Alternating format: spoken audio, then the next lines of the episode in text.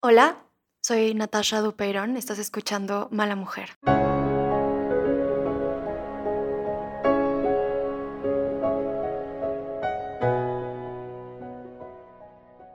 El capítulo de hoy se llama Asesinas y con Joa, ginecóloga, vamos a platicar sobre el aborto. Descubre el tiempo que no sabías que tenías libre y vuélvete la mejor versión de ti mismo. Mejora tu vida con 30 minutos al día. Descubre Vic. Encuentra más información en el banner. Hola Joa, ¿cómo estás? Hola Natasha, muy buenas tardes. Muy bien, muchas gracias. Estoy muy feliz de que quieras platicar conmigo de este tema porque para mí es muy importante y creo que hay un montón de información terrible allá afuera que nos quita libertad, em, nos llena de culpas, em, nos da miedo y nos sentimos malas, bueno, un montón de cosas terribles y para mí significa mucho que tú como, como especialista en el tema eh, nos puedas aclarar todo esto porque creo que es importante mencionar que esto no es algo que yo creo, sino es algo que es y luchar contra algo que científicamente es, no, no, no, no hay como forma de discutirlo. Entonces, gracias de verdad por contarnos y, y nada, lo aprecio mucho, en serio. No, pues muchas gracias por invitarme, porque justo yo, yo decidí estudiar medicina para poder prevenir las muertes que, que, que, se, que se pueden prevenir, poder mejorar o preservar la salud sobre todo de las mujeres, en este caso, en, el tema del aborto. Entonces creo que es bien importante que como médicos podamos transmitir lo que dice la ciencia y las realidades, que sobre todo en el tema de la, eh, del aborto tienen mucha injerencia en la salud pública. Claro. Mira, yo quiero empezar por el principio, literal por cómo crecemos las mujeres. O sea, este cambio de niñas a niñas que menstruan a llegar a ser mujeres, ¿cómo funciona todo este cambio físico que tenemos?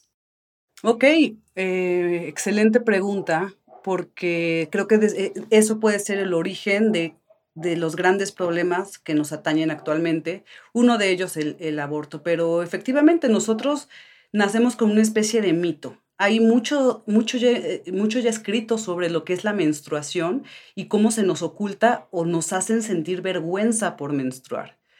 El hecho de ni siquiera poder decir estoy en mis días, eh, más bien decir estoy menstruando y decir estoy en mis días y que esconde la toalla y a muchas personas ni siquiera se les explica qué es menstrual o qué significa que, este nuevo periodo para las personas. Entonces las mujeres realmente solemos crecer con una especie de, de ocultar la información y hacer obviamente que muchas de nuestras decisiones sean basadas en lo que dice la amiga, la tía, la mamá y no en lo que dicen los expertos en la salud o aunque no sean expertos de la salud, que tengan otro tipo de visión, que no, no, es que sea correcta o incorrecta, simplemente que te pueden ayudar a tomar una mejor decisión que se acople a tu sentir.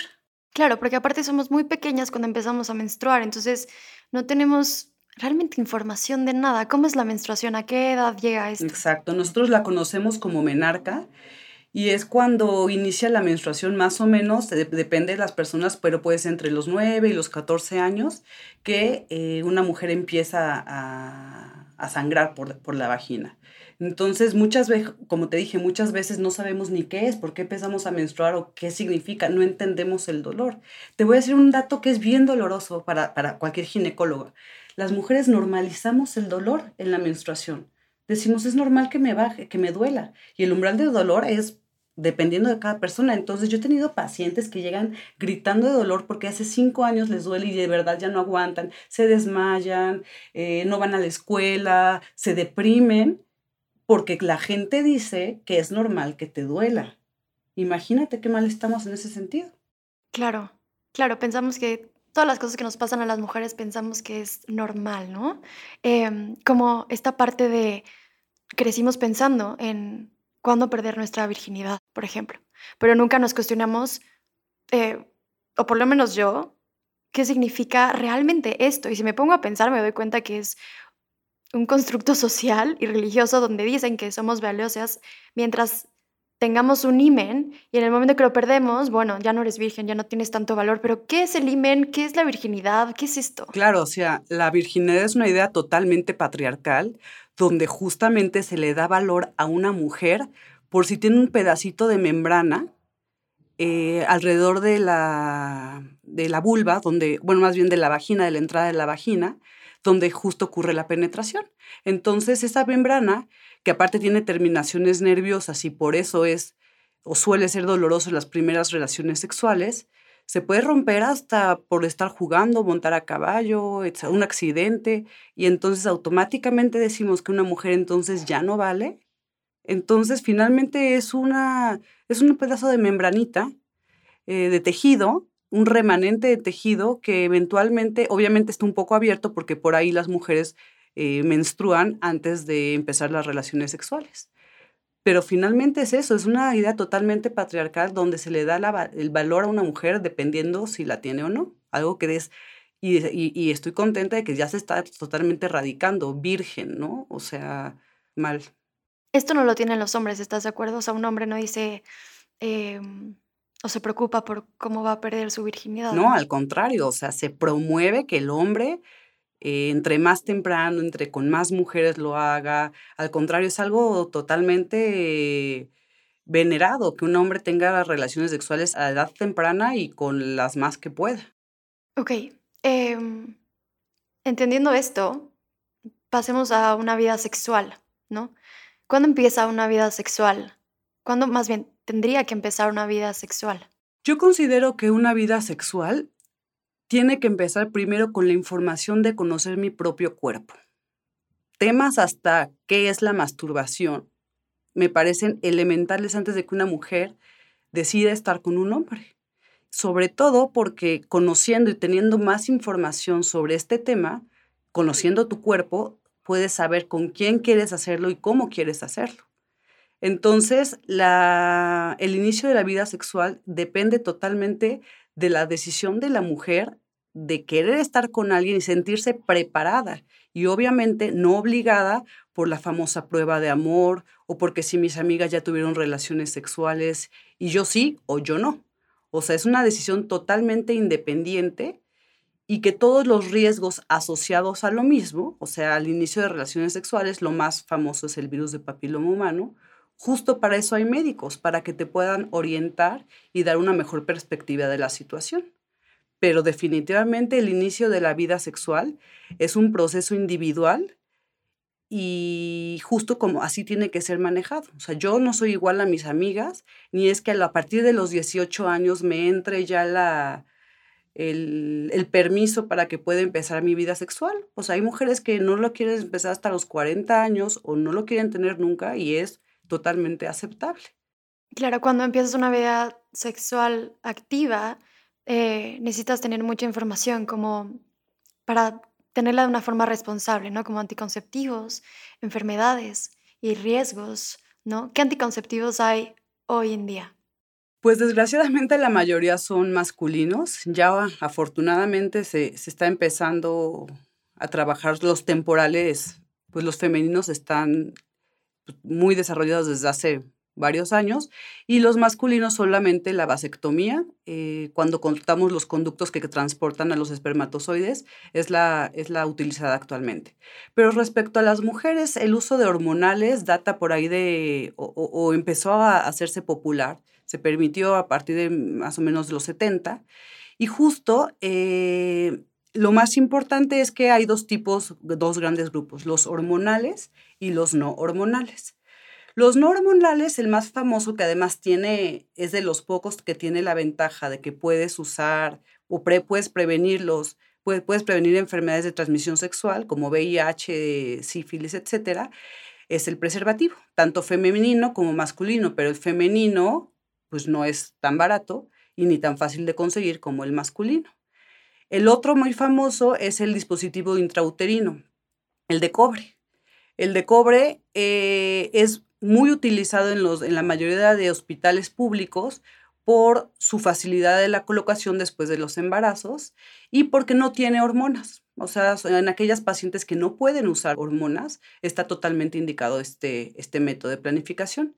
Y los hormonales, que ahí hay muchísimos tipos. Hay las pastillas, hay inyecciones, hay sistemas intrauterinos, los que se conocen comúnmente como dispositivos con, con hormona, hay una especie de anillos vaginales, hay, un, hay implantes que te pones bajo el brazo, etc. Ahí hay un innumerable eh, tipo de anticonceptivos.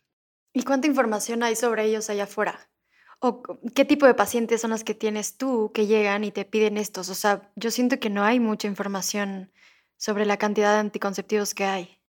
Exactamente, no se conoce porque realmente a mí me llegan muchas pacientes en edad reproductiva eh, solicitándolos, pero las adolescentes, por ejemplo, no es tan común por eso que te digo, que aparte de que no se ha normalizado, que tengo que ir a la ginecóloga como prevención, solamente vamos cuando ya me siento mal, pero no vamos a que me explique cómo funciona mi cuerpo, no vamos a que me explique qué métodos hay, cuándo, cuándo estoy preparada y con preparada me refiero a que tú sepas eh, hasta qué tipo de, métodos hay o cómo es tu cuerpo, si no tienes algún factor de riesgo para la vida, etc.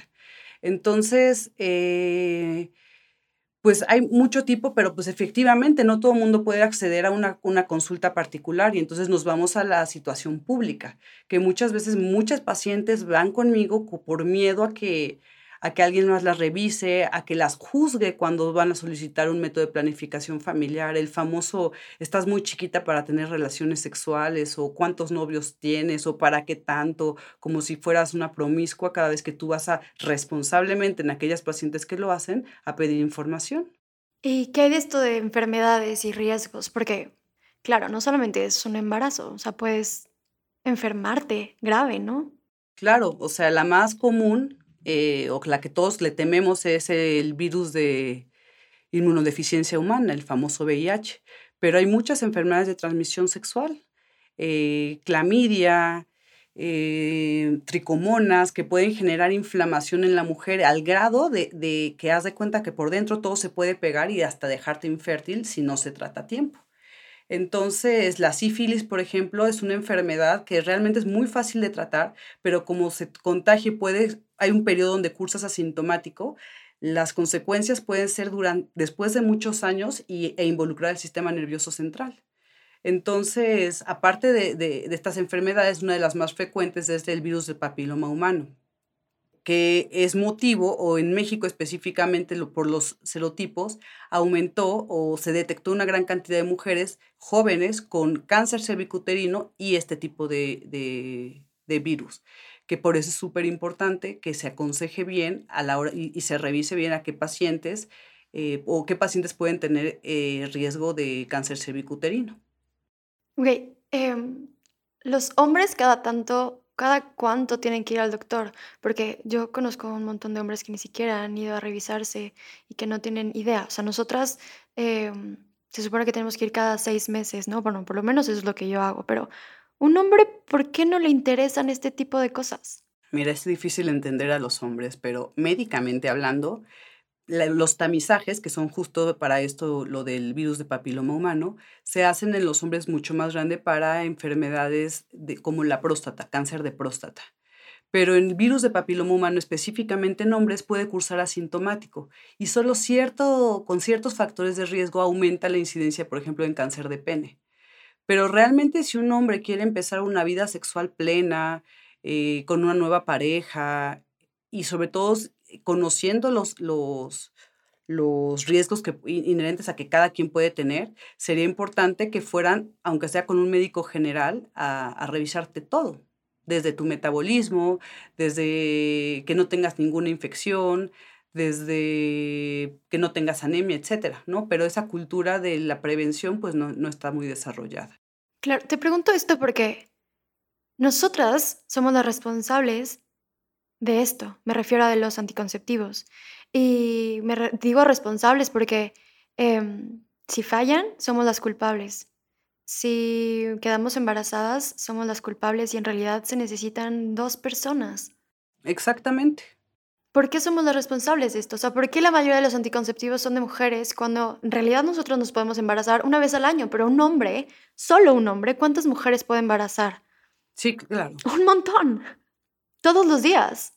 Porque en la ciencia todavía no hay algo mucho más em, accesible para los hombres como anticonceptivos y nosotras poder dejarnos poder dejarnos de llenar de hormonas que aparte nos caen pésimo, porque yo en mucho tiempo usé y la pasé muy mal. Exactamente, puede ser hasta un nivel de comodidad, o sea, ojo, obviamente que se lograran usar hormonas y poder prevenir eh, los embarazos no deseados fue un logro internacional. O sea, eso... Claro. Pero efectivamente, la, la, te digo, se está haciendo, pero no con la misma aceptación. Hace poco, hace como un año, cuando empezó como el preliminar de que iba a empezar a salir, luego, luego de que, ¿y si me deja infértil? O te voy a dar un, mejor ejemplo, el ejemplo de la famosa vasectomía. La vasectomía puede ser ambulatoria. Una mujer que decide no tener hijos puede ser ambulatoria.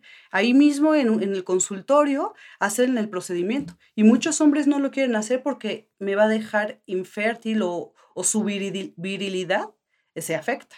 Entonces sí someten a que una mujer vaya a meterse en un hospital bajo una anestesia, que ya por la anestesia es un, eh, eh, el tipo de anestesia es mucho más peligroso, le abran la panza y, les decidan cortar las trompas para este método no es reversible.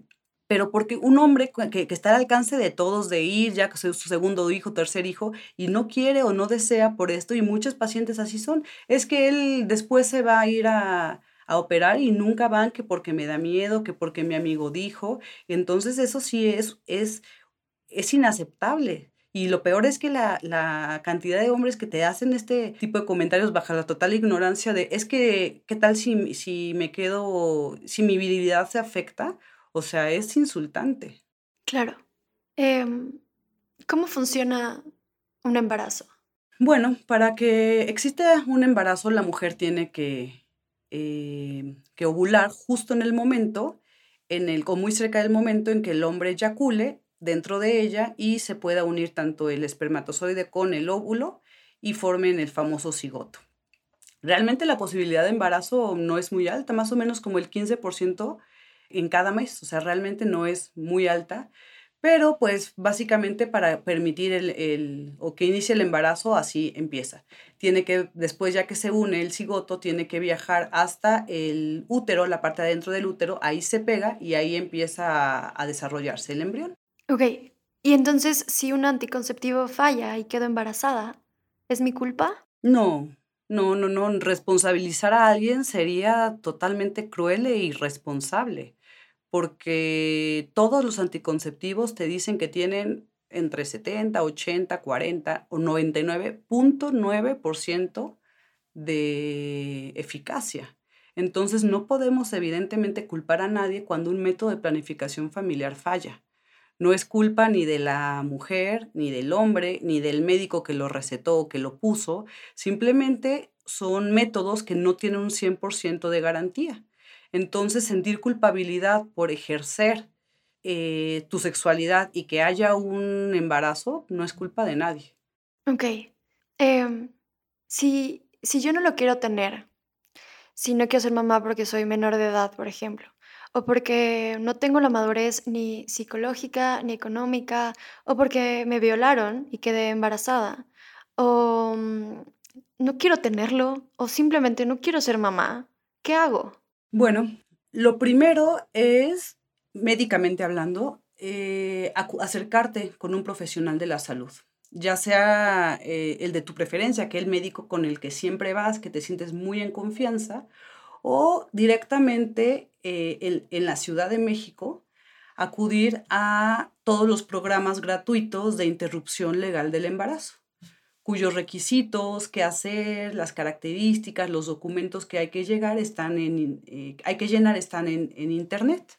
O sea, más o menos la situación que tenemos que hacer, ¿no? O sea, uno es corroborar que estoy embarazada. Para empezar, necesitamos ver que eh, tengamos una prueba hormonal del embarazo positiva. Ya que la tenemos, que es una hormona que se llama gonadotropina coriónica humana, tenemos que ver que eh, el embrión esté adentro del útero, porque puede estar en las trompas, por ejemplo, y eso es una cosa que pone en riesgo la vida de la mujer desde un inicio. Entonces tenemos que corroborar que esté adentro del útero, por eso es bien importante hacer un ultrasonido para corroborar que esté ahí adentro. Después, con el ultrasonido, además de todo, se va a corroborar la edad gestacional del embrión para determinar el tipo de método en caso de que quiera interrumpir el embarazo. Ok, em, ¿qué es un aborto? O sea, ¿cómo funciona literal? Porque hemos visto un montón de imágenes, eh, leemos cosas que no tienen sentido y realmente no sabemos cómo funciona. ¿Cómo, es un, aborto? ¿Qué, qué, qué es? Ok. El aborto inducido es la interrupción y finalización de un embarazo eh, de forma voluntaria, hecha antes, según las guías de México, antes de las 20 semanas o con un peso menor a 500 gramos. O sea, es básicamente cuando el feto no puede sobrevivir fuera del útero. Hay tres métodos principalmente para interrumpir los embarazos. Método número uno es con puras pastillas, la famosa mifepristona y el misoprostol. Dependiendo de la edad gestacional, se administra a la mujer y va, a empezar a sentir como una especie de cólico muy fuerte, además de los efectos secundarios del medicamento, y para lograr la expulsión sin ayuda de ningún, digamos, de ningún médico, o sea, no se le hace ningún procedimiento. O sea, son pastillas. Me tomo una pastilla o dos, dijiste. Eh, tendré como cólicos. Eh, y los efectos secundarios. ¿Cuáles son los efectos secundarios? Eh, hay, hay como dos esquemas, uno con misoprostol y otro con misoprostol y mifepristona. Generalmente los efectos secundarios del misoprostol cuando lo usamos solo son eh, diarrea, fiebre, náusea, vómito y obviamente dolor, porque finalmente el útero lo que hace es contraerse, abrirse, contraerse y eso es muy doloroso. Hay mujeres que se pueden sentir hasta mareadas e incluso desmayarse. Muchas no, eso te, como te decía al principio, es la tolerancia al dolor es diferente. Hay mujeres que lo pueden tolerar muy bien, hay unas, hay unas que sí requieren un poco más de reposo y obviamente se le da medicamento para que esto sea mucho más tolerable. Esa es la parte número uno, ¿no? Donde nosotros como médicos no intervenimos salvo revisar antes y después de la expulsión de, de las membranas y del embrión. El otro es eh, la aspiración endouterina. Hay manual eléctrica, la más famosa es la manual porque porque como dice, tú creas vacío con, tus propias manos y con el aparato, tú creas vacío y eso permite em, como una aspiración de todo el contenido intrauterino.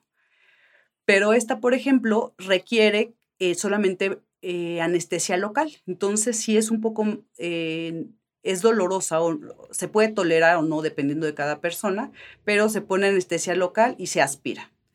Y por último, es, está eh, el famoso legrado uterino, donde efectivamente te, bloquean, o sea, te ponen una anestesia por la espalda o dependiendo te pueden nada más sedar, o sea, como medio dormir un poco, y eh, se espera la expulsión del, feto con las membranas posterior a dar el medicamento, el misoprostol, y entonces uno se mete como unas, con unas legras que son como unas cucharitas para raspar todo el contenido intrauterino. Ok, y si yo me hago un aborto, ¿me quedo en el hospital o me voy ese día a mi casa? ¿Qué efectos secundarios, como un poco a largo plazo, qué sucede? En justamente... eso depende también. Exacto, depende de cada persona, pero básicamente en el aborto en casa, pues no requieres ir al hospital, requieres nada más revisión. Al poner el bloqueo local, se pueden ir a su casa al terminar el procedimiento, que dura unos 20 minutos. Es decir, no requiere hospitalización que por eso es tan popular por el, bajo costo del, procedimiento. Y finalmente, el legrado, si todo sale bien, puede estar nada más en reposo unas horas o en observación y posteriormente se puede egresar a casa. Ok, ¿cuánto cuesta un aborto? El aborto antes de las 12 semanas en la Ciudad de México es totalmente eh, gratuito. Fuera de, pues depende cada, de cada médico, sobre todo porque en los lugares donde no es legal, el médico que ejerce, que hace un aborto puede terminar en la cárcel y obviamente con, su licencia de médico suspendida. Pero eh, varía, o sea, por ejemplo, el aborto con legrado, justamente como es un legrado, requiere hospitalización, anestesiólogo, requiere eh, un uso de quirófano más que hospitalización, uso de quirófano y más o menos está como en 20 mil pesos. El, el AMEU, justamente eh, el, costo será unos 5 mil pesos. Y las pastillas, el, eh, o sea, en casa, el, medicamento genérico está como en aproximadamente 700 pesos. Ok. Esto, esto me lleva a una siguiente pregunta y es, em, ¿por qué las personas nos llaman asesinas por estar a favor del aborto? ¿Cuál es la diferencia entre un cigoto y un bebé? O sea, ¿en, qué punto estas células vivas, porque son vivas como el semen y como la menstruación, por lo que yo entiendo, a las cuántas semanas eh, se vuelve una persona. En México me dijiste que es a los 12.6 semanas, y en pero en otros lugares es a las 24 semanas. Y mm, si es por violación, entonces no eres una asesina, pero si fuiste irresponsable, sí lo eres, como esta doble moral, ¿no? ¿Cómo, ¿Cómo lo podemos entender desde un punto científico, mucho más sencillo? Excelente pregunta y esta me gusta mucho contestarla justamente porque mi subespecialidad es de medicina fetal, o sea, yo me dedico básicamente a cuidar a los fetos, a ver que no, tengan malformaciones ni riesgos de síndrome de Down antes del embarazo. Y justo por eso eh, nos, nos, eh, nos capacitan y nos enseñan que hay una estructura muy importante en el feto que se llama subplaca, que es una capa, que es una capa activa y transitoria de la corteza cerebral que empieza entre las 10 y las 35 semanas. Esta capa, la, famosa eh, subplaca, realmente tiene ya todas las, las neuronas corticales hasta las 24 semanas. Justo por eso Reino Unido decide la interrupción del embarazo antes de las 24 semanas, porque esta famosa corteza cerebral, donde una persona puede tener ya conciencia o un feto ya podría eh, se podría debatir este, e, este aspecto de que el feto pudiera ya tener conciencia de sí, al dolor, etcétera, se desarrolla eh, realmente hasta la, o sea, empieza desde mucho antes, pero cuando ya hay de manera significativa es hasta las 24 semanas. Entonces, eh, aquí en México, digamos que desde que, desde las 12.6, cuando ya empieza la corteza cerebral a desarrollarse, hasta ahí es legal. 12.6 semanas, justo por la corteza. Porque antes, aunque a las 11 o 12 semanas el feto se mueva, no tiene el sistema nervioso central conectado con, los, eh, con la cantidad suficiente de mielinización o de receptores que le permitan tener conciencia de sí. Entonces puede mover una mano, puede mover eh, los pies, pero eso no significa que el feto pueda sentir que era, que era como el principal argumento, de que el feto siente, que, el, que estás asesinando a alguien que es un ser vivo porque, porque siente. Entonces es bien importante que saber que en un país cada quien puede creer lo que quiera. Eso es bien importante. Tú puedes creer que es, para ti ese bebé siente o, o significa algo muy importante para ti y es muy respetable siempre y cuando opines sobre tu propio cuerpo. Claro, porque si la ciencia dice que no es verdad y que, y que es que eso me parece increíble. O sea, por eso me parece importante remarcar al principio que esto no es una creencia mía y esto no es una creencia de, de yo, esto es ciencia, ¿no? Y, ok, repitamos esto para que quede un poco más claro. Yo quedo embarazada, tengo 12 semanas, punto 6, para hacer un aborto sin ser una asesina. ¿O cómo lo pintaría? Claro, claro. Nosotros no somos asesinas ni fomentamos el asesinato, ni yo eh, me voy a ir a la cárcel o al infierno, quien crea en Dios, por fomentar o por ejercer el derecho de una mujer, que es el primer derecho es decidir sobre tu propio cuerpo. Es bien importante, Natasha, que tú sepas esto. Un embarazo no es cualquier cosa. Un embarazo, una, una mujer puede perder la vida. Entonces, ¿cómo vas a priorizar a una mujer con vida, con sentimientos, con, que, siente dolor frente a un feto que no siente dolor en ese momento, en el momento de la interrupción. Entonces, esto es bien importante porque asesinos son los que están a favor de que, se, que, continúe siendo ilegal en la mayor parte de, de, México, porque al final se ha probado en países donde sí está permitido que la legalización del aborto no aumenta la tasa de abortos, disminuye la muerte materna si estás a favor de la vida, jamás vas a permitir que una mujer ponga en riesgo su vida por culpa de algo que fue entre dos personas, un hombre y una mujer. Claro. Justo quería hablar de mitos, mitos del aborto, porque hay un montón y de pronto unos suenan mm, eh, creíbles y en realidad no lo son. Entonces, eh, ¿el aborto te deja estéril? No, El aborto no te deja estéril. En realidad, un aborto seguro, es decir, eh, en casa bajo vigilancia médica ciertas semanas después de que un médico te evaluó, no te deja estéril. ¿Por qué dicen que te deja estéril? Porque obviamente cuando el, aborto es eh, clandestino, eh, puede complicarse con una hemorragia obstétrica cuya única manera de salvar la vida sea quitando el útero.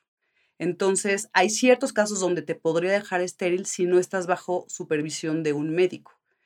Yo entiendo, Natasha, yo entiendo cuando las mujeres nos tenemos que organizar, y no las mujeres, la Organización Mundial de la Salud tiene una, una guía para un aborto seguro en casa en embarazos pequeños, porque justamente las mujeres de todas maneras van a seguir abortando. Claro.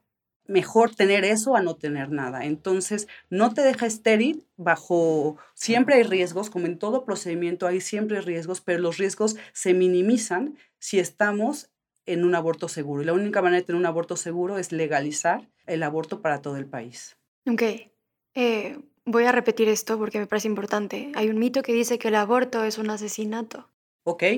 El aborto no es un asesinato. No es un asesinato en un ser eh, que no piensa y que cuyo sistema nervioso central no está desarrollado para sentir dolor, para sentir, para sentir, básicamente. Entonces no es un asesinato. Asesinato es la privación de la vida de un ser consciente, de un ser que siente. No es, no es la interrupción de un embarazo por el derecho de una mujer a decidir. Ok. Las mujeres ven el aborto como un método anticonceptivo. Como que las personas piensan que nosotras nos levantamos un día y decimos, mm, tengo ganas de abortar hoy, amigas, ¿me acompañan? No. Claro, claro, no. O sea, una mujer no se levanta con ganas de ir a abortar, no, no, no, es, un, no es un hobby, no es un deporte, al contrario. O sea, el, el proceso de aborto es doloroso, es triste. O sea, quien lo hace eh, no lo hace con ganas diciendo voy a abortar otra vez, lo hace por las razones que cada quien decida tenerlo, pero eso no va a fomentar. Y, esto no es que yo creo, Natasha. O sea, esto se ha demostrado en países donde es legal que no aumenta la cantidad de abortos, porque aborto va a haber simplemente disminuye la mortalidad en las, en las mujeres. Entonces no se va a hacer un, un congreso internacional de abortos, saber quién abortó más, no se les va a dar un premio, eso ya está totalmente probado. El aborto con o sin legalidad existe. Aquí lo que nosotros estamos luchando, sobre todo como médicos, es preservar la vida de la mujer consciente, que siente, que tiene razones para decidir sobre su cuerpo y decidir terminar un embarazo.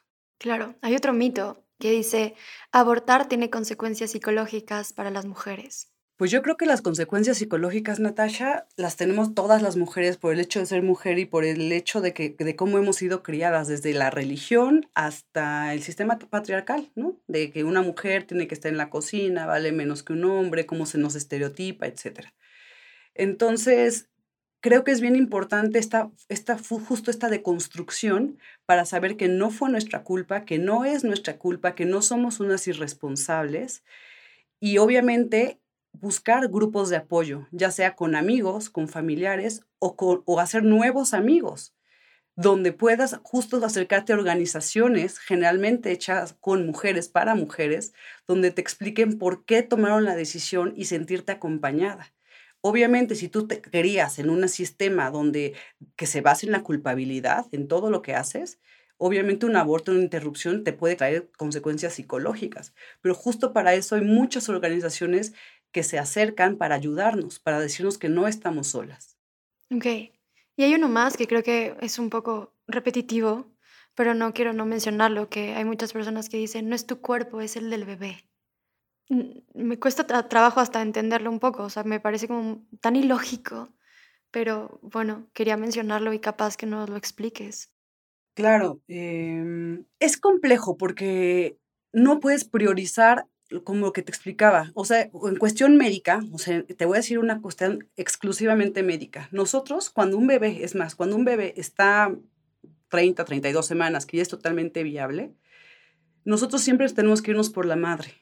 Sea, la madre es nuestra prioridad como médicos por ese, en, ese aspecto. O sea, una mujer que se complica por preeclampsia, por hemorragia, es más, una mujer que cae en paro cardíaco, nosotros nos vamos a rescatar a la madre. No, no cae en paro cardíaco y decimos, ay, opérenle y saquen al bebé. No, siempre nos vamos por la madre, para empezar. Pero hay, hay filósofas. Judith Jarvis justo dice y se, se, avienta un, un, ensayo precioso donde dice que, que, al feto no se le dé el derecho a usar el cuerpo de una mujer, digamos, sin que ella lo decida para sobrevivir. O sea, la vida siempre se tiene que analizar con, en función de los derechos fundamentales de la mujer. Es más, hasta la famosa Virgen María dicen que se le preguntó si quería ser madre por la responsabilidad que eso conlleva.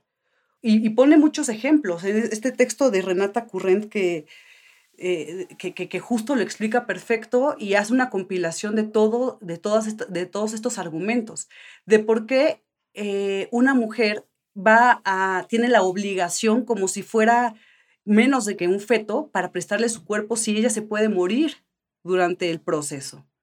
Claro. O sea, ¿por qué tendríamos nosotras que, que sacrificar nuestra vida? Este, te digo, también este concepto patriarcal de que las mujeres tenemos que dar todo por los hijos y entonces dar todo significa también dar la vida en alguien que no quiere hacerlo, porque para que el feto sobreviva tendría fuerza que arriesgar la vida de una mujer, como todo embarazo. Claro. Ahora vamos a hablar, vamos a dejar los mitos a un lado y vamos a hablar de las cosas que sí son verdad, las cosas que sí son reales, como todas las muertas por abortos clandestinos, como cómo funcionan estos abortos y por qué son tan peligrosos. O sea, dime todas estas cosas que no queremos ver y que no queremos escuchar y que somos responsables por no legalizar el aborto. Claro.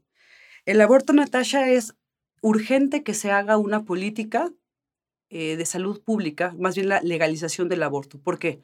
Porque nosotros podemos empezar a escuchar, eh, te digo, para empezar, no, no, no tener la, la, posibilidad de hacerse un ultrasonido y qué tal si el embarazo no está dentro del útero, está fuera. Y sí es poco frecuente, pero sí te puede costar la vida. Pero pasa. Exacto. Yo conozco médicas que se han muerto por embarazos ectópicos. Entonces sí pasa. Entonces, ¿qué podemos, nos podemos poner más cantidad de medicamento y entonces el útero, eh, digamos que se afloja. Entonces no, no, no, se contrae adecuadamente, expulsa el embrión y, y, no deja de sangrar, como si fuera una, una, llave con el grifo abierto y sangra, sangra, sangra por ahí. La única manera, si es que llega tiempo, es eh, quitar el útero. Pero muchas veces se, se meten ganchos, por ejemplo, ganchos que muchas veces no están desinfectados. Entonces el útero, que es una cavidad totalmente sin microorganismos, se los meten y se contaminan, ¿no? Hacen una, por continuidad hace que, que, por ahí se metan los microorganismos. Entonces se pueden lacerar, se cortan, se cortan con estos ganchos, se, se, se cortan por dentro y obviamente viene la hemorragia o expulsan, pero no expulsan todo. Eso es otra cosa bien importante. Se toman, se, se ponen el medicamento. Te estoy hablando, por ejemplo, en Baja California Norte. Se ponen el medicamento por las guías que hay para, para para que más o menos puedan saber qué medicamentos tomar y por X o Y razón no expulsan todas las membranas, por ejemplo, y se queda una parte. Se pueden infectar y entonces es un foco de infección y muchas veces pueden fallecer por la, la, inflamación que, que, les pasa a todo, a todo el cuerpo. Obviamente también, como todo, eh, puedes generar eh, una, una reacción anafiláctica, o sea, que seas, digamos, alérgica al misoprostol. Entonces, por eso es bien importante que pues, en todos lados haya esta, esta no criminalización. Porque, Natasha, a mí me parece vergonzoso, vergonzoso que haya médicos demandando en lugares que no son la Ciudad de México, por ejemplo, que mujeres que digo que se ponen el misoprostol, que se ponen el medicamento, llegan sangrando y antes de, de cualquier cosa llama al MP porque aquí hay misoprostol. ¿No? Criminalizando antes de salvar la, incluso la vida. Y eso me, ha tocado vivirlo. Wow. Entonces es bien importante que en cualquier estado de la República, porque estas complicaciones son inherentes a, así como es inherente que se te infecte una muela, es inherente a que una, te operen de la vesícula y se te infecte, lo mismo puede pasar con el aborto. Por eso es bien importante que siempre tengamos disponible un hospital al que podamos acudir. Y obviamente las mujeres en la clandestinidad se mueren porque saben que si van al hospital, las pueden meter literalmente a la cárcel. Entonces es más probable que una mujer aborte em, un cigoto que no siente y que realmente no es una persona que el mismo violador. Claro, porque cuántas violaciones, Natasha, hay que ni siquiera por el sistema de justicia, por la pena, por el miedo, que ni siquiera las denuncian. Entonces, encima de todo, tienen que criar al hijo de uno de los procesos más traumáticos que le puede pasar a una mujer. O una niña, ¿no? de nueve años que tuvo relaciones sexuales eh, y a los nueve años evidentemente no eres consciente. Eh, entonces me hace ilógico solo pensarlo, que no pueda hacerlo. Claro, claro. Y que la, la culpen por esta razón, ¿no? Porque claro, los hombres no cuentan en este punto, ¿no? O sea, las mujeres se embarazan solas y hay como cosas de... Eh, hay estamos llenas de culpa y, estamos confundidas en esta cosa de legal con obligatorio. Nos hicieron creer que somos las responsables de quedar embarazadas, para que abren las piernas, ¿no? Es un montón de personas lo dicen. Y que somos asesinas si queremos abortar. Y yo soy de la idea de que esto viene con la religión. Y me molesta infinitamente que esta influya tanto en un país laico y los argumentos que ellos tienen, los pro vida, no dejen que, esto sea legal. ¿Por qué queremos un aborto legal, por ejemplo? Porque queremos un aborto legal, seguro y gratuito, pero quisiera ir uno por uno. ¿Por qué pedimos un aborto legal? Porque personalmente te voy a contestar esto, porque yo soy médico, porque yo, nosotros como parte del sistema de salud, tenemos siempre que preservar la vida, que prevenir la muerte. Entonces, respecto a la salud pública, porque una mujer en el 2020 no se puede morir desangrada o infectada porque no tuvo el privilegio de poder ir a un hospital.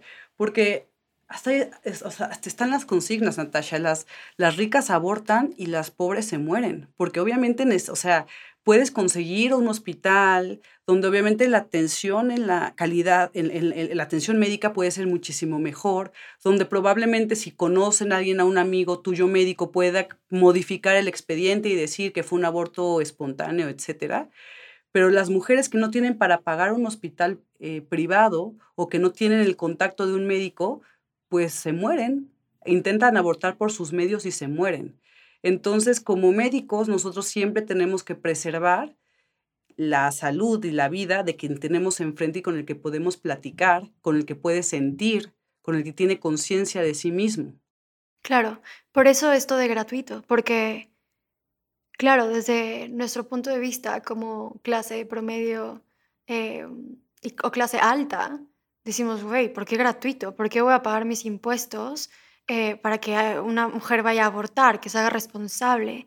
Y nos olvidamos de todas estas personas que no tienen eh, el lujo que tenemos nosotros, que no tienen la educación que tenemos nosotros, que no sé si tú tienes números, pero hay un montón de mujeres y de niñas que quedan embarazadas y que no pueden ser invisibles para nosotras. No podemos no tomarlas en cuenta. Por eso es gratuito y por eso es legal y por eso queremos que sea seguro Claro, tú diste ahorita y, hiciste hincapié en un punto importantísimo. Más o menos se ha, calculado que como el 4% gana más de 15 mil pesos al mes. Si yo te estoy diciendo que un aborto en una clínica pues está como entre 15 mil, 20 mil pesos, ¿de dónde van a sacar para los que no ganan 15 mil pesos para pagar todo eso? Más si algo se complica, por supuesto. Claro.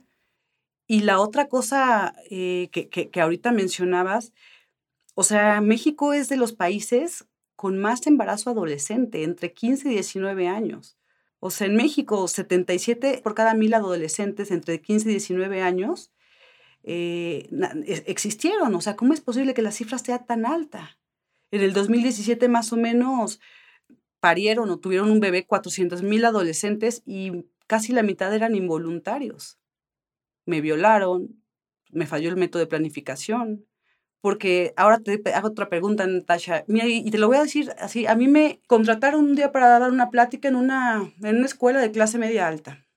Y yo pues llegué, eran niños de tercera de secundaria, no niños, adolescentes de tercera de secundaria, y se me hizo muy lógico explicarles cómo funcionaba un condón con un, con un plátano.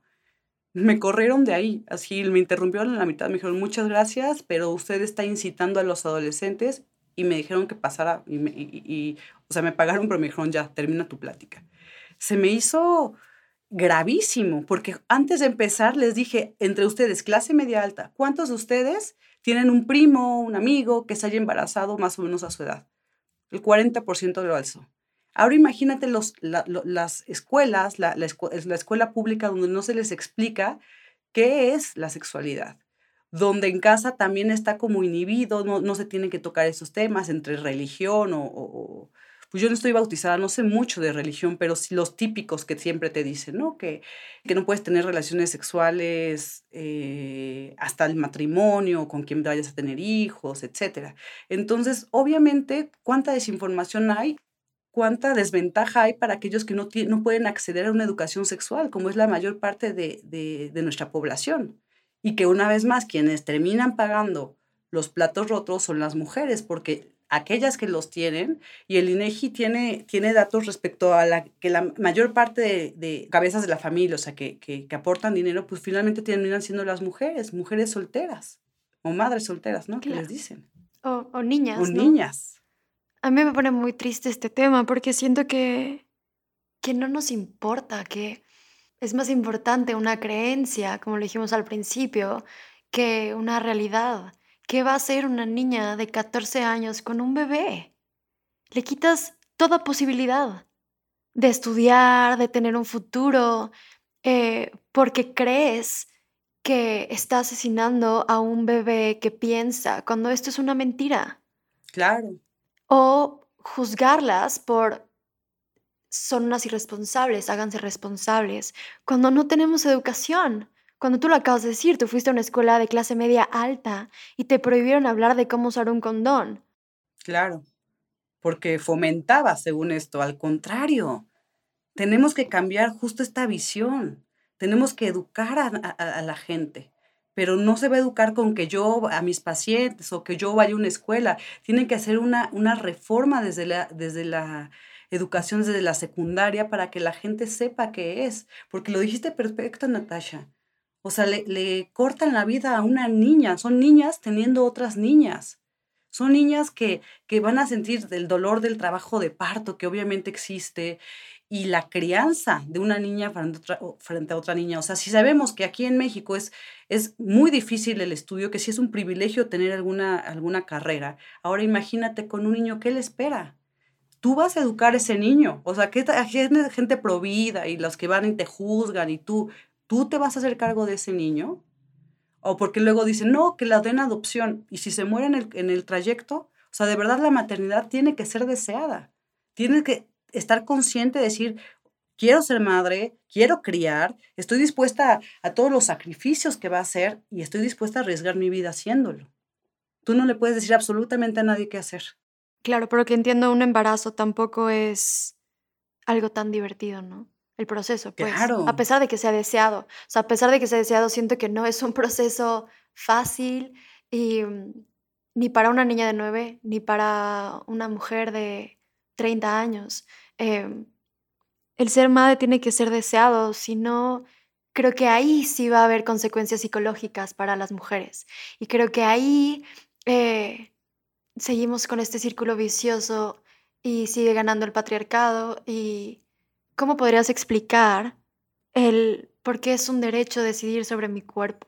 Eh, justo, no quiero ser repetitiva porque los derechos humanos no son opiniones. Los derechos humanos nacieron o están descritos para salvaguardar la integridad de las personas y los derechos fundamentales. Eh, por ejemplo, no sé, esto es un dato científico, pero si te embarazas, por ejemplo, y te da preeclampsia, que es cuando se te sube la presión en el embarazo, Después tienes mucho más riesgo de que te dé hipertensión crónica, que te dé un infarto. Entonces, si tú no vas a pagar los medicamentos, la rehabilitación de alguien que se va a infartar antes que otros, no tienes por qué hablar, porque tú no vas a costear todo esto. Y te estoy diciendo, Natasha, acuérdate, las mujeres que sobreviven, porque si tú te puedes saber la mortalidad materna en México, se están peleando entre hemorragia obstétrica, o sea, que te desangres en un trabajo de parto, y las enfermedades hipertensivas del embarazo, o sea, que se te suba la presión. Y aquellas que sobreviven, de todas maneras, ya 5, 20, 10 años después, tienen complicaciones eh, en, esta, en las arterias. Te digo, se infartan antes de tiempo, o sea, o muy jóvenes. Entonces, tiene que ser un derecho de cada quien decidir sobre su propio cuerpo. Y eso te estoy diciendo en el tema de salud, Natasha. Vayámonos a otro tema, el síndrome de Down. Lo mismo, tener un bebito con síndrome de Down es dedicarle tu vida para la rehabilitación, para las enfermedades que pueda tener, llevarlo al hospital, si tiene más riesgo de leucemia o de enfermedades del corazón, es entregarle tu vida al 100%. Y obviamente está ya probado que entre más acceso económico tengas, pues mejor le va a ir a ese bebé. Claro. Entonces lo mismo, cada quien tiene, o sea, tiene que ser una decisión integral, donde tú veas tu situación económica, tus ganas de ser madre, las posibilidades que tienes de, llevar al niño a rehabilitación o a los doctores, etcétera, para tomar una decisión. Y si tú no, si no es tu cuerpo y no te vas a hacer cargo tú, tú no tienes por qué ni opinar. Y sobre todo si eres médico, o sea, tú estás aquí para apoyar a la mujer que te está diciendo que bajo todo, todo este análisis decidió X o Y cosa. Claro, siento que hasta que no te pase a ti, eh, no somos empáticos, ¿no? Es importante también decir que queremos que sea legal y no queremos que sea obligatorio, que eso siento que no lo entienden. Yo nosotros no queremos que si te embarazas vayas a abortar de una. Queremos que tengas la opción de decidir sobre, sobre tu futuro, sobre tu cuerpo, sobre... Cada, cada persona sabe cómo vive, cómo está su economía, cómo está su salud mental, qué tanto puede cuidar un niño, no, porque igual una niña de 15 años dice, mi mayor deseo es ser mamá y quiero tenerlo. Increíble, dale. Y ojalá todo salga bien y tengas un niño súper sano y tú seas la más feliz, ¿no? Pero justo queremos eso, que haya esta libertad de decisión. Con toda esta información que nos diste, que creo que no hay duda alguna, si hoy yo quedo embarazada, vamos a hablar no de mí porque yo soy una mujer de clase media, pero vamos a hablar de, personas que no tienen acceso o facilidad o, la parte económica, ¿no? No quiero tener a mi bebé, ¿qué hago? Porque claro, no es legal más que en México, en la ciudad y en Oaxaca. ¿Cómo es todo este procedimiento? Ok, hay un teléfono, hay una medicina a distancia, que es el 51 320909, donde puedes marcar para, para pedir información directamente. Si tienes acceso a Internet, le pones en el buscador de tu preferencia, ile, eh, .salud.cdmx y ahí te aparece una página donde pones tu dirección y te dicen la clínica más cercana. Y justo te dan como los, los requisitos, las indicaciones, cómo tienes que ir y tú puedes ya acceder dependiendo por dónde vivas. Porque evidentemente si tú vives en Campeche, puedes venir a la Ciudad de México y aquí haces el procedimiento. Y, y si puedes venir a la Ciudad de México, no me preocupa. A mí me preocupa quienes no tienen para pagar el avión, el hospedaje. Claro, el camión, más el aborto, más regrésate, em, ¿no? Todo eso. Porque además podrías ir con un médico allá, pero como te dije, los, para los médicos también está penado realizar abortos fuera de la Ciudad de México. O sea, te pueden quitar la, licencia y puedes terminar en la cárcel. ¿Tú sabes si hay algunas em, organizaciones que te ayudan económicamente con esto? Sí, sí, sí, hay algunas organizaciones. Em o sea, es cuestión de buscar en Internet, pues. O sea, si hay organizaciones que te ayudan a, a la parte económica, a un poco más de información, si tu ciudad no es legal el aborto. Exacto. O sea, aquí el famoso pañuelo de la marea verde en México también existe. Es una asociación que ayuda a la interrupción legal y justo a pagar todos estos costos, ¿no? De aquellas mujeres que no pueden. Pero hay, hay igual hay, hay acompañamientos. ¿Te acuerdas que hace rato me decías, es que es que pueden tener alteración o, trastornos psicológicos, porque pues obviamente también ir al psicólogo cuesta y no es tan fácil. Claro. Hay, hay acompañamientos entre propias mujeres que ya han tenido, entonces obviamente realizar este procedimiento sola, a realizarlo con alguien que ya tienes un vínculo porque ha pasado lo mismo que tú. O sea, hay una, una, una agrupación que se llama Morras Help Morras y justo hacen eso, son acompañamientos, son no estás sola, es no, no te vas a ir al infierno, no, no, no vas a ser desahuciada de, de, de todos nosotros. Aquí, aquí tienes otra familia, aquí tienes a tu manada que te va a ayudar. Claro, creo que Fondo María también lleva. Fondo María. te da información y te acompaña en, todo en, este, en todos estos procesos. Y claro, y Fondo María, por ejemplo, puedes hacer donaciones. O sea, si tú, por ejemplo, estás en una situación privilegiada o tienes la capacidad de, o quieres ayudar a, esta situación, eh, puedes hacer donaciones o comprarles productos y todo esto se va para, para justo el transporte o el hospedaje, el medicamento, etcétera. Claro, eso es muy importante, ser empáticas y saberte que estás en, un, en una posición privilegiada y que una pequeña donación puede cambiar la vida de una mujer Claro, y salvarle la vida también. claro. Entonces, creo que hay que ser empáticas y amorosas con esto y de verdad, no sé, apoyar a esta causa. Tengo una última pregunta para ti, eh, Joa. ¿Tú te consideras una mala mujer? No, no me considero una mala mujer. Creo que todos los días eh, justo lucho por ser una mejor mujer o por ser una buena mujer, aunque la interpretación de cada quien la quiera tener a su antojo. Para mí, ser una mala mujer, o sea, si para mí o para la persona que te señale, ser una mala mujer es desamparar a una, una mujer que de pronto se embarazó y no desea el embarazo, si para mí como ginecólogo, como médico materno fetal, es decirle a una mujer que se arregle como ella pueda, porque como ella pueda o quiera, o, o dejarle en intemperie porque pues no, no, no quiere ser madre, eso, eso sí me, pues así literalmente, si eso es serlo, pues sí soy una mala mujer. Pero desde mi concepto, desde lo que hago todos los días, por ser una mejor persona, al contrario, ayudar a las demás personas, ayudar a las demás mujeres, me hacen todos los días irme con la conciencia tranquila a dormir. Muchas gracias. ¿No? De que... De verdad, gracias por esta plática, por esta información, eh, por tanto amor y por cuidarnos. Para eso estudié, para eso sigo estudiando y para eso toda mi, a eso me voy a dedicar toda mi vida, a no dejarnos solas porque ya nunca más vamos a estar solas. La verdad es que esto es como un tejido que poco a poco se va a hacer más grande porque te toca en este momento, no en algún momento eh, vas a estar sola, en este sistema patriarcal vas a estar sola y ahí vamos a estar nosotras esperándote. Gracias. ¿Quieres agregar algo más?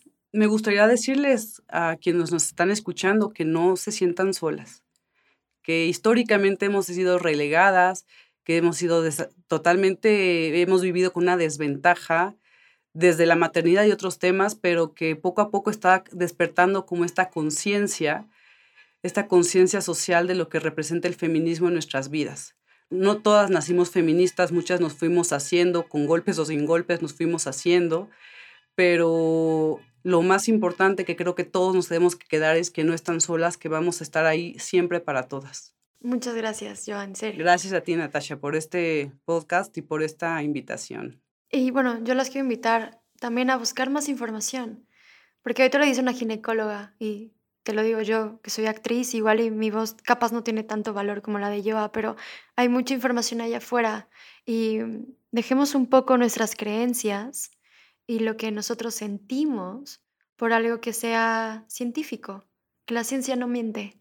Entonces, creo que buscar información es valiosísima. Entonces, bueno, me despido. Muchas gracias. Un abrazo fuerte. Adiós.